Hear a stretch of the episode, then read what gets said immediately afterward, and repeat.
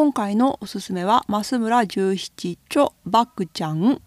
全2巻です。イラストレーター漫画家の和田忍です。このポッドキャストでは私が見たり読んだりやったりしてよかったことを5分ぐらいでおすすめしています。イエイ！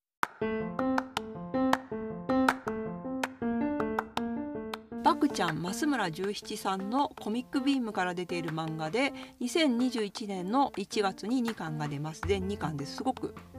絵が可愛い表紙の黄色っぽい表紙の漫画なんですけどこの漫画私すごく好きでまずね何よりね絵が可愛いんですよ。バクちゃんが可愛い。あバクちゃん可愛いなって。でも可愛いだけじゃないんですよ。絵がねすごくね気持ちが良くてうまいんですよね、うん、なんか技術的なことっていうわけじゃないんだけどすごいなと思う。この本絵を見てすごいなと思うのは大きさの違うものとかを一つの画面に構成する技術みたいな、うん、すごいと思うんですよ。そのバクちゃんってすごいちっちゃいんだけどそれが違和感なく人間サイズの人と同じ部屋にいて画面で見える状態にするのとかね。すごい難しいのに本当にすごいなと思う すごいしか出てこない語彙力と思うんですよねそしてお話の方なんですけどバクちゃんというのこれねツイッターで増村十七さんのツイッターを見ていただけたら1話がちょっと読めると思うんですけどバクちゃんというね異星から来た他の星から来た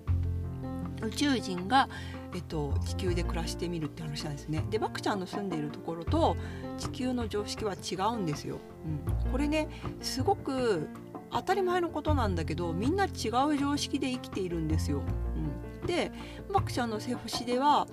こんな風にゆっくりしているのが当たり前なんだけど地球という場所に行ったらバクちゃんの行動を見てあの人何やってんの？ってあのバク何してんの？って思う人がいるのも当然なんですよ。なぜなら常識が違うから。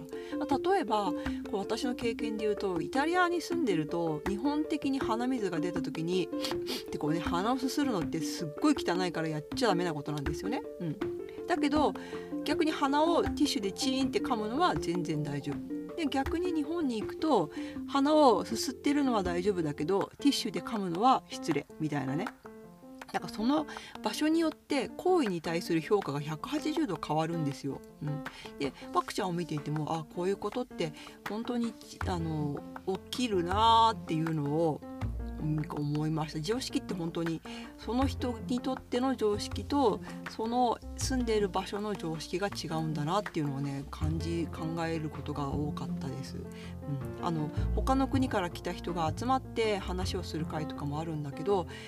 簡単に一括りにできるほど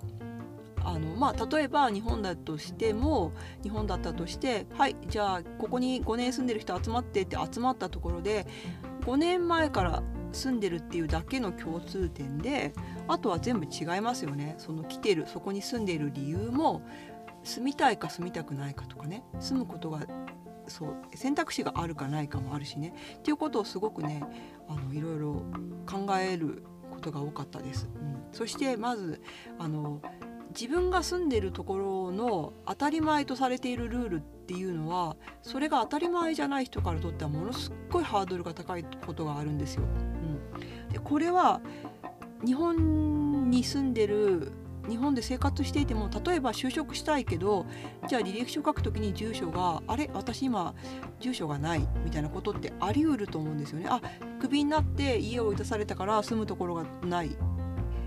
でもう就職したいから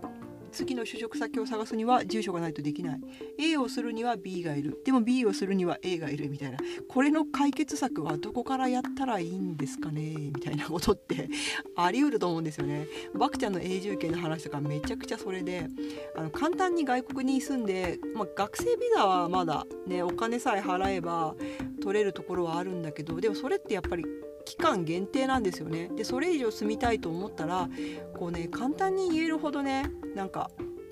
じゃあ日本が嫌なら日本以外で暮らせばいいじゃないみたいなことを簡単に言いますが全然簡単じゃないしそこに住む理由もね住みたい理由も他のとこに住めない理由も本当に人それぞれなんでっていうことを考えました、うん、で大福の話も超好きなんですよね。大福って感じ。ね。なのでおすすめです。で2巻が出るので皆さん買ってください。読みたい。私も待ってます。この番組じゃないや。ポッドキャストのトークテーマ感想すごくいつもありがとうございます。すごく嬉しいです。